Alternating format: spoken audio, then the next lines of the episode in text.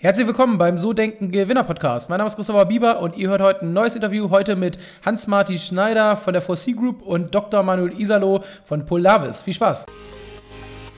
ImmoSmart24 präsentiert euch den So Denken Gewinner Podcast. Egal ob Wohnung, Grundstück, Einfamilienhaus oder Kapitalanlage, geht auf immosmart24.com und sucht euch eure Finanzierung raus. Herzlich willkommen beim So Denken Gewinner Podcast. Mein Name ist Christopher Bieber und wir haben heute wieder ein Interview. Heute mal eine ganz spannende Geschichte. Ich habe heute zwei Seniorpartner da von der 4C Group. Einmal den Hans-Martin Schneider und den Dr. Manuel Iserlohn, äh, Isalo. Und ich freue mich, dass ihr beide da seid. Und wir haben heute eine Besonderheit, nämlich, dass Manuel quasi aus der Gruppe heraus ausgegründet hat, nämlich die Polavis. Und ähm, was das damit auf sich hat, was ihr überhaupt genau macht, äh, darüber sprechen wir jetzt in der nächsten Stunde. Und ich freue mich, dass ihr beide da seid. Herzlich willkommen. Ja, hallo Christopher, danke für die Zeit. Vielen Dank für die Einladung. Sehr, sehr gerne. Ja, der eine oder andere, dem wird die 4C Group oder auch Polaris nichts sagen. Vielleicht mögt ihr jetzt erstmal ganz kurz erzählen, wer ihr seid, was ihr da macht und was ihr mit den beiden Unternehmen tut.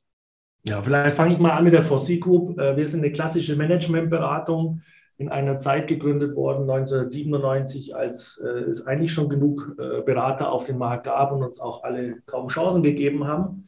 Und äh, wie gesagt, nach 25 Jahren sind wir immer noch im Beratungsgeschäft. Wir sind eine stark umsetzungsorientierte äh, Managementberatung und konzentrieren uns auf die Unternehmensführung, Veränderungsmanagement und die Transformation von Unternehmen. Mhm, okay, also klassisch Unternehmensberatung mit Schwerpunkt wahrscheinlich so Richtung Vorstand, Aufsichtsrat. Ähm.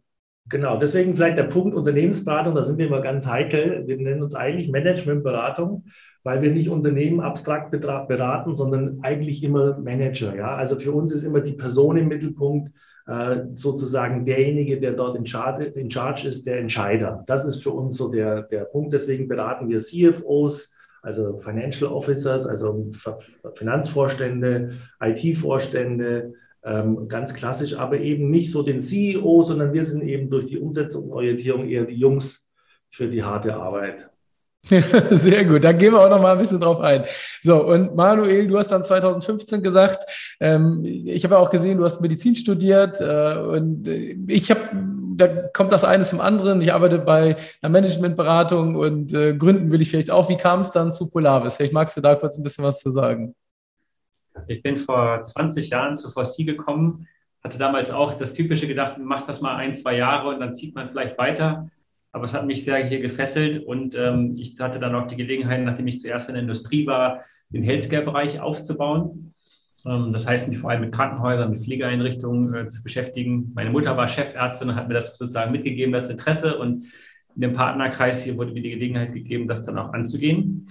Und ähm, Krankenhäuser haben damals vor allem das Thema Controlling, Unternehmenssteuerung, also die 4C-Themen äh, im Fokus gehabt. Und dann kam aber auch das Thema äh, Digitalisierung dazu. Und wir haben uns überlegt, das äh, ist ein anderes Antritt, das muss man auch anders angehen, vielleicht auch mit dem eigenen Team. Und deswegen haben wir dann gemeinschaftlich beschlossen, 2015, wir machen ein Spin-off. Ich wurde dann entsandt und kümmere mich seither um das Thema Digitalisierung im Krankenhaus. Jetzt ist ja ähm, sozusagen das beides äh, jetzt nicht so nah aneinander dran mit deinem Hintergrund. Ähm, vielleicht, äh, ich habe gesehen, Polaris stützt sich so ein bisschen aufs Thema Digitalisierung, Prozesse verschlanken. Also man kennt das ja heute, wenn man bei einem Arzt einen Termin buchen will, dann ruft man da meistens an. Wenn man Pech hat, ist man irgendwie zehn Minuten in der Warteschlange dann muss man meistens zwei Stunden im Wartezimmer sitzen, bis man dann mal irgendwann zur Behandlung kommt. Also ich glaube, keiner geht erstens gerne zum Arzt und so die administrative Geschichte, die damit zusammenhängt, die ist noch viel schlimmer. Ähm, was macht ihr da genau? Was habt ihr euch da genau vorgenommen, um das zu verändern? Äh, unser Gedanke war aus dem Thema Prozesse herauskommen, was wir in der Beratung immer mit den Krankenhäusern gemeinsam gemacht haben. Also wie ist ein guter Ablauf? Wie muss ich die Aufnahme als Beispiel organisieren? Wie geht der Patient durchs Haus? Da kann man das nicht auch mit Tools besser unterstützen. Und bei Polaris kümmern wir uns jetzt darum, Portale für Krankenhäuser zu etablieren. Das heißt eigentlich ein klassisches Change-Projekt. Ähm, zum Beispiel die Aufnahme, genau was du beschreibst, wie komme ich zu meinem Termin, wie komme ich zu einer OP-Vorbereitung, was braucht das administrative Personal für Informationen dazu, was möchte der Patient abgeben, hat er einen Einweisungsschein, ja, dass er sich da geführt fühlt und zu seinem Termin schnell kommt. Und auf der anderen Seite haben wir natürlich auch die niederlassenden Ärzte, die den Patienten ins Krankenhaus schicken. Und das ist, man glaube es kaum, immer noch per Fax heute im Wesentlichen. Und mit Polaris kümmern wir uns jetzt darum, äh, mit sogenannten Patientenportalen diese ganzen Abläufe auf eine Plattform zu bringen und zu vereinheitlichen. Sprich, der Patient kann das Krankenhaus kontaktieren, das äh, Krankenhaus kann den Patienten kontaktieren, der Arzt kann mit dem Krankenhaus sprechen. Also alle auf einer Welt und möglichst, äh, dass diese Prozesse, so wie man es aus dem Privaten kennt, eigentlich digital ablaufen können. Mhm. Und ähm, Martin, jetzt nochmal quasi gleich nochmal Zusammenhang mit der Geschichte. Ähm, ihr seid ja nah an den Entscheidern dran, sozusagen. Also das heißt, äh, so, ich sag mal, ein Change-Prozess oder Digitalisierung. Äh, ich glaube, vor Corona hätte niemand gedacht, dass wir da so weit kommen in den letzten zwei, drei Jahren. Das ist ja Wahnsinn, was da so passiert ist, ja, eigentlich überall. Ähm, aber äh, wie sieht das so quasi die 4C Group? Also wie, wie beurteilst du das quasi sozusagen? Gerade Krankenhaus, ähm, wir haben auch einige Ärzte in der Kundschaft bei uns. Es ist ja schon so eher ein älteres Klientel, so historisch natürlich. Und ähm, der eine oder andere tut sich da ja auch schwer. Und äh, jetzt hat es ja gerade Manuel auch gesagt, es läuft teilweise noch per Fax. Das ist ja noch nicht so in der Realität ganz so stark angekommen. Also wenn ich jetzt überlege, äh, man kriegt ja im Moment teilweise immer noch nicht Online-Termine gebucht bei Ärzten, bei den meisten, die man so kennt. Also das ist ja immer noch wahnsinnig schwierig. Wie siehst du das so? Du bist ja auf entscheidender Ebene, ihr seid ja beide auf entscheidender Ebene. Wie nehmt ihr das so wahr, die ganze Geschichte? Und wieso dauert das vor allen Dingen so lange? Oh, da sind ganz viele Fragen drin und äh, natürlich hast du schon überall auch auf die wunden Punkte da abgezielt. Also erstens mal äh, sehr etablierte Klientel, sehr verkrustete Strukturen, ähm, auch im Krankenhaus natürlich, wie der Manuel es äh, da beschrieben hat. Es ist natürlich so, dass die äh, jetzt sowieso unter Druck sind und eigentlich für die strukturellen Änderungen alle keine Zeit haben. Es gibt auch kein Personal dafür, keine Kapazitäten, wird auch nicht bezahlt vom, vom Förderträger oder von, von dem Träger. Vielleicht bei Privaten einige, die das äh, besser machen. Aber am Ende des Tages geht es um eben so eine, wie du es beschrieben hast, Transformation. Wir nennen das zum Transformation zum Krankenhaus der Zukunft. Ja? Und das Krankenhaus der Zukunft, das muss funktionieren wie eine Bank äh, in der Filiale, äh, ohne Filiale. Also du musst dich anmelden können. Alle wesentlichen Prozesse müssen im Prinzip vorher laufen können. Und wenn du die Bank dann brauchst, dann wirklich nur, wenn du ein Gespräch willst. Und so ist es im Krankenhaus. Wenn du wirklich dann stationär oder ambulant aufgenommen werden äh, sollst, dann muss alles andere vorher gelaufen sein. Es sind ja auch wichtige Themen dabei, Manuel jetzt angesprochen, die Aufklärungsarbeit, die man oft so husch husch kurz noch am OP-Tisch unterschreibt, ja. Und da haben wir gesagt, komm, wir suchen uns ein richtig dickes Thema aus. Und das ist ein richtig dickes Brett. Deswegen sind wir da seit über sechs Jahren schon dran und machen das so, wie wir es machen würden, wenn wir Unternehmer werden, gründen das aus und ähm, probieren mal wirklich eine Lösung, die so ist, dass es eben nicht nur, wie du es gerade beschrieben hast, bei den äh, unseren äh, Wettbewerbern, die vielleicht mal einen Termin im, äh, beim Arzt machen können, ja, sondern von Anfang an vernetzt also egal, wo ich aufschlage, ist die gleiche Plattform, ist das gleiche Look and Feel. Ich kann mit dem Arzt kommunizieren, ich kann mit dem Krankenhaus kommunizieren. Wenn ich aus dem Krankenhaus rauskomme, nehme ich meine äh, Daten mit, nehme meine Informationen über die, über die Reha mit, gehe zum nächsten äh, Arzt und zur Reha oder gehe zu meinem Arzt zurück und er hat alle Informationen. Also wir sehen das als Transformation und haben dann auch eine Transformation Journey, Manuel nennt sie die Patient Journey, also die Patientenreise. Wir haben das wirklich so gedacht vom, vom Patienten her. Und ich glaube, das ist ziemlich einzigartig auch in dieser ganzen Welt. Jeder will da mitspielen, aber an den Patienten wird ganz am Schluss gedacht. Und das war eigentlich, ich glaube, für uns beide so der Key, als wir angefangen haben, das mal komplett vom Patienten her zu denken. Und da hilft auch immer, ähm, eine Spur Naivität, ja, zu sagen, wie hätte ich es denn gern? Nicht, wie ist es, und warum ist es so, sondern wie wäre es denn ideal? Und so haben wir es gebaut. Und wie du es angesprochen hast, jetzt in der Corona-Zeit ist es natürlich, ist auf einmal Kontakt ein Problem. Ja, wen wundert es? Und jetzt ist natürlich Digitalisierung key. Also hat man da so einen Treiber, der das Ganze natürlich stärker forciert. Und wir sehen uns darin bestärkt, auf unserer Reise in dieser Transformation zum Krankenhaus der Zukunft äh, da Vollgas zu geben. Mhm. Ähm, wir gehen gleich so im zweiten, dritten Teil da auch nochmal sehr stark darauf ein. Ich würde jetzt gerne am Anfang, wenn wir so ein bisschen wissen, wer ihr seid und was, oder beziehungsweise was ihr macht, das ist ja eher, wissen, wie es dazu kam. Also mal so ein bisschen auf Anfang zurück, ähm, wieso in die Unternehmensberatung und ähm, wieso dann ins Unternehmertum? Ähm, also warum nicht klassisch im Angestelltenverhältnis? Auch als Seniorpartner ist ja, ich weiß nicht, ähm, Martin oder ihr beide, ob ihr die Fossi auch mitgegründet habt, das habe ich jetzt im Vorfeld halt nicht gesehen, aber, aber wieso ins Unternehmertum sozusagen und dann als Partner und jetzt natürlich dann auch noch die Polaris? Das ist natürlich auch wieder eine gute Frage. Ich beantworte sie mal, weil ich hier der Mitgründer bin. Wir waren am Anfang zu dritt ähm, und Gründung war nicht so unser Thema. Es ist immer so, und es kommt auch nochmal zu, zu der Fragestellung, wo wir vielleicht später kommen, Führung in unserem Unternehmen. Man geht meistens weg von irgendwas, äh, wenn, man, wenn man unzufrieden ist. Wir sind damals weggegangen von der amerikanischen Beratung, die sehr groß war, sehr stark gewachsen ist, kein Zusammenhalt, Projekte immer nur so in drei Monatsrhythmus und wir wollten was anderes machen. Wir wollten einfach stärker mitarbeiten und wir hatten äh, damals ein äh, tolles Projekt bei der Lufthansa, das darf man heute nennen, ähm, weil äh, das auch schon lange her ist und konnten dort genau solche Sachen machen und die wollten uns auch, aber die wollten uns nicht äh, mit dem amerikanischen Anstrich, sondern die wollten uns als Team und so sind wir einfach gestartet, ziemlich blauäugig mit 30 Jahren und äh, haben da angefangen und keiner hat uns eine Chance gegeben. Und wir haben uns da sehr lange in der Luftfahrtindustrie bewegt und dort sehr viele Projekte gemacht, aber unsere Kern-DNA halt sukzessive auch ausgerollt. Und warum Unternehmertum ist schon auch so ein bisschen ähm, wenn, wenn dir was nicht gefällt, dann musst du es anders machen. Es wartet keiner auf dich und bau dir deine Welt, schon gar nicht in so Großunternehmen mit, was weiß ich, in Deutschland allein waren wir 3.000, 4.000. Ähm, und äh, das hat uns dann am Schluss auch nicht mehr befriedigt. Und äh, man lernt sich in solchen Firmen immer ganz gut kennen, weil man natürlich von äh, 24-7 zusammenarbeitet und äh, den Kollegen besser kennt. Und dann haben wir damals mit zwei Kollegen uns äh, ausgegründet und wenn ich das mal so einleiten darf, Manuel war unser erster Praktikant und äh, wurde dann innerhalb von, äh, ich glaube, knapp zehn, elf Jahren äh, Partner und Vorstand.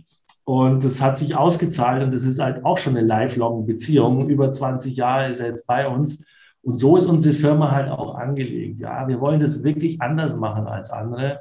Wir wollen wirklich Beratung als ein lebenslanges Modell für unsere Mitarbeiter sehen und das treibt uns auch als Unternehmer, dass wir irgendwas bauen, was nicht verkauft wird, ja, sondern dass wir was bauen, was eine Legacy, wie man so schön sagt, also was irgendwas ist, was bleibt, auch wenn wir rausgehen. Und so sind auch unsere sämtlichen Strukturen angelegt. Und das war vielleicht der Treiber hinter all dem. Mhm. Wenn ich ergänzen darf, ich bin, bin zu etwas hingegangen, weil mich das begeistert hat, dass es dieses Family Business war. Und ähm, es war ja sehr viel Energie Ende der 90er Jahre Markt, neuer Markt und äh, New Economy. Das hat mich zwar auch interessiert, aber dieses bodenständige Hardcore-Themen, Finanzen, Prozesse gehörte für mich halt auch dazu. Und diese Kombination habe ich hier gefunden. Und seither ist es so, dass äh, es eben Family Business ist. Das heißt, man unterstützt sich gegenseitig, man arbeitet zusammen, nicht gegeneinander. Ich glaube, das macht uns bis heute aus und ähm, durch die Strukturen, dass man in die Verantwortung kommt, eben das Unternehmertum, sei es für einen einzelnen Bereich, sei es für Projektthemen, sei es dann später auch eben für, für bestimmte Marktcenter. Das bringt einen in der Verantwortung, das macht dann Spaß, man kann etwas bewegen, auch in der Firma und damit die Firma voranbringen. Und das begeistert mich bis heute und auch die Kollegen, die nachgekommen sind über die Jahre. Wir haben sehr viele Leute, die sehr lange im Unternehmen sind und einen analogen Weg gegangen sind, ja, die für bestimmte Themen heute einstehen, stehen, für diese Themen stehen und die voranbringen. Ähm, ich habe gesehen, in der Vorbereitung über 100 Mitarbeiter mittlerweile. Ähm, und was besonders ist, glaube ich, ein Stück weit, die Beteiligung der Mitarbeiter ist sehr hoch. Also ähm, 40 Prozent sind, der Mitarbeiter sind am Unternehmen beteiligt, was ja schon, glaube ich, sehr, sehr hoch ist, wenn man das mal so im Vergleich sieht. Ähm, wieso dieser Weg? Das ist natürlich so, in einer, ich habe ja viele Startups auch äh, in der im Interview. Und ähm, es gibt ja schon so Share-Programme, aber am Ende die Gründer behalten ja meistens einen Großteil vom Kuchen, ähm, gibt dann vielleicht so 0, irgendwas mal ab, was ja schon gut ist, äh, als wenn man gar nichts bekommt, aber trotzdem, äh, wieso ist das bei euch so, so anders sozusagen? Wieso? Und vor allen Dingen, jetzt muss man dazu sagen, die meisten, mit denen ich spreche, haben ja in den letzten fünf Jahren gegründet, wo das ja auch ein bisschen, muss man ehrlicherweise sagen, ein bisschen Trend ist, wo es dazugehört. Aber äh, euch gibt's ja jetzt schon relativ lange und trotzdem ist das so. Also vielleicht mögt ihr da mal ein bisschen was zu sagen. Also nachdem wir gegründet hatten, ich glaube sechs Monate später und wir so den ersten Auftrag hatten, haben wir immer auch parallel an der Vision gearbeitet. Die Vision war immer, Mitarbeiter frühzeitig zu beteiligen, weil das einfach die Power ist, ja. Und als wir dann zu unserem Steuerberater, Wirtschaftsprüfer damals gegangen sind und gesagt haben, wir wollen eine Aktiengesellschaft gründen, da hat er uns den Vogel gezeigt. Ja, er hat gesagt, seid ihr noch ganz zu retten, ihr seid zu dritt. Äh, wir kriegen ja noch nicht mal eine Aufsichtsrat zusammen, geschweige denn einen Vorstand. Und wir haben uns durchgesetzt und haben diese Aktiengesellschaft gegründet, nämlich bereits 1997 klar mit dem Ziel, Eigentümerschaft ähm, und Unternehmertum leichter auf die Mitarbeiter zu übertragen zu können. Und das hat früh angefangen. Jeder Mitarbeiter, der bei uns zwei Jahre dabei ist, ähm, kann Aktien erwerben. Gerade eben habe ich das Dokument unterschrieben, dass dieses Jahr wieder ähm, äh, x 100 oder 1000 Aktien, wir haben ja nicht so viele, wir sind äh, noch eine kleine AG, wir haben nur 800.000 Aktien, äh, wieder an die Mitarbeiter übertragen werden. Und wir merken, das ist ein unheimlicher Beschleuniger für die Leute zu sehen, ich habe da ähm, eine, eine, eine, Aktie in der Hand. Wir haben auch eine Hauptversammlung, wo dann der Wirtschaftsprüfer da ist, wo wir Rechenschaft ablegen, wo wir Transparenz schaffen. Das ist alles Teil unserer Vision. War damals ein bisschen verrückt, ist jetzt vielleicht auch der Key für unsere, für unsere Legacy, nämlich zu sagen, äh, wie übergebe ich denn das? Übergabe ist nicht irgendetwas, was bei uns zum bestimmten Zeitpunkt äh, stattfindet. Das findet jetzt statt. Jetzt kaufen Mitarbeiter Aktien. Äh, wir haben Partner, die dann schon bis zu ein Prozent der Aktien angesammelt hatten. Ein Partner hat bei uns zweieinhalb als Mitarbeiter und kauft dann nochmal Aktien dazu. Also wir haben jetzt eine breite Eigentümerschaft und das unterscheidet uns auch vom Wettbewerb die nennen sich zwar immer Partner bei unseren großen Wettbewerbern, aber denen gehört am Unternehmen rein gar nichts, außer Phantomaktien oder Phantombeteiligungen, die fest verzinst werden. Hier sitzt du im Boot, wenn es schlecht läuft, dann äh, kriegst du eben nicht so viel Dividende. Und wenn es gut läuft, bist du beteiligt, wie jeder andere auch. Und das ist die Story. Mhm. Ähm, jetzt ist es ja bei Beratung ganz oft so, dass äh, meistens so die Halbwertszeit von neuen Leuten nicht ganz so lang ist. Also die sind ja meistens irgendwie so dieses Hire-and-Fire-Prinzip, kennt man ja stark aus den amerikanischen Beratungen. Ähm, jetzt hat, hat, äh, gerade Manuel gesagt, ihr habt sehr lange Zugehörigkeiten. Ähm, wie, wieso ist das so? Liegt das an der Beteiligung, dass die Leute dann daran glauben? Wo, was macht ihr besonders für die Mitarbeiter, dass, dass sie bleiben? Weil gerade Unternehmensberatung, also mein, man muss sagen, mein Zwillingsbruder ist, ähm, ist tatsächlich, hatte mal überlegt eine Zeit lang, ist dann aber zu einer großen Schweizer Bank gegangen und der hat immer gesagt, zu Unternehmensberatung gehen die, die für, ich sag mal, 35.000 Bruttolohn 80 Stunden die Woche arbeiten wollen und dann in zehn Jahren mal die Möglichkeit haben, was zu werden, wenn sie denn nicht vorher rausfliegen. Also so, so hart hat er das immer tituliert und ähm, äh, es gibt ja immer diese Welt der Unternehmensberatung, Boston Consulting, McKinsey und so weiter, ähm, so diese großen, wo jeder hin will, wo glaube ich auch x Bewerbungen eingehen und dann auch immer genau das Gegenteil, dass die Leute sagen, bloß nicht, weil ich muss viel arbeiten für in den ersten Jahren Excel-Tabellen äh, bearbeiten und dann irgendwann kriege ich mal was hin sozusagen. Wie seht ihr das? Also hört sich bei euch ein bisschen anders an von den ersten Sachen, die ihr so erzählt habt. Beziehungsweise das ist ja auch das Bild, was draußen gemalt wird. Ob das so ist, kann ich auch selber gar nicht beurteilen, muss ich ehrlicherweise sagen. Man kann ja die einzelnen Lebenswege zum Teil bei uns auch nachlesen und äh, wir sprechen ja auch darüber und kriegen auch transparente Bewerbungen in den Portalen, wie die Leute uns wahrnehmen. Also was uns ganz wichtig ist, ist, dass man von Anfang an eine klare Aufgabe hat, dass man in die Organisation eingebunden ist, dass man in dem Team zusammenarbeitet. Das heißt, auch wir Partner arbeiten alle ganz operativ in den Projekten mit. Äh, und es gibt ein Miteinander, damit das Ziel, nämlich uns als Firma weiterzubringen, auch durchgängig Bestand hat. Das bedeutet, dass ich, sobald ich hier dabei bin, kriege ich eine Aufgabe. Ich habe eine, eine wichtige Aufgabe. Ja, nach, je nach Level ist sie natürlich unterschiedlich groß, dass ich mit der Aufgabe zum einen wachsen kann, aber auch eben teilhabe, an dem ich mich persönlich entwickeln kann, was mir Spaß macht. Und äh, natürlich muss man auch arbeiten, ja, das ist klar. Ähm, aber man stimmt als Team ab, wie viel es ist und wann. Also es geht nicht darum, dass man nur weil einer bis elf Uhr sitzt, das ganze Team da sitzt, sondern es geht darum, sich auch selber zu organisieren, das zu lernen dass man seine Arbeit in der richtigen Zeit hinbekommt und ganz wichtig, dass die Qualität stimmt. Also unser Thema, unser Antrieb ist ja Beifahrer auf Zeit. Das heißt, die Kunden eine ganze Zeit lang zu unterstützen, aber dann uns auch wieder entbehrlich zu machen. Das heißt, wir begleiten und danach muss es aber alleine weitergehen und wir müssen in dieser Zeit was verändert haben. Und das ist der Antrieb für die Mitarbeiter. Und wenn ich eben mich um die Umsetzung kümmern kann, dass am Ende was rauskommt, dabei auch noch wachse, dann entwickle ich mich ja weiter. Und äh, wenn man das konstant macht, das hat natürlich auch viel mit Führung zu tun, das hat viel mit dem Miteinander zu tun. Dann kommen die Mitarbeiter weiter, die Organisation kommt weiter und dann macht es auch Spaß und man bleibt. Also am Ende muss dieses, dieses neben Work-Life-Balance, der Spaß an der Arbeit muss einfach stimmen. Und da versuchen wir darauf zu achten. Deswegen auch dieses Thema Family Business ein Stück mhm. mehr zusammenzurücken, als gegeneinander zu arbeiten, was vielleicht woanders so ist. Und das motiviert die Leute halt lange zu bleiben. Und wie an meiner Geschichte, ich habe ganz unterschiedliche Themen gemacht. Ja, wir sind eben nicht eine Riesenorganisation, sondern wir sind eine, eine vernünftig große Organisation, die eine Flexibilität bietet. Und man kann dann verschiedene Themen auch angehen. Also ich war zunächst in der Industrie, ich war im Pharmabereich, dann in den Healthcare-Bereich. Und auch wenn die Grundarbeit die gleiche ist, hat man noch neue Ansprüche, neue Themen, neue Umsetzungsherausforderungen. Und das motiviert mich, das motiviert die Leute auch länger zu bleiben. Und am Ende ist die Mitarbeiterbeteiligung halt auch ein langfristiges Thema. Ne? Es ist nicht wie beim Startup, ich muss jemand was, eine Karotte hinhalten, dass der Wert sich vervielfacht, damit er überhaupt mitmacht, sondern es ist eine Wertschätzung gegenüber dem Mitarbeiter. Guck mal, wenn du hier was aufbaust, bist du an diesem Erfolg auch mit beteiligt. Und das ist einfach wichtig, dass es langfristig ist. Das war's. Das war der erste Teil des Interviews mit den beiden. Und ich hoffe, ihr hattet ein bisschen Spaß. Ich freue mich, wenn ihr nächste Woche wieder mit dabei seid. Ciao, ciao.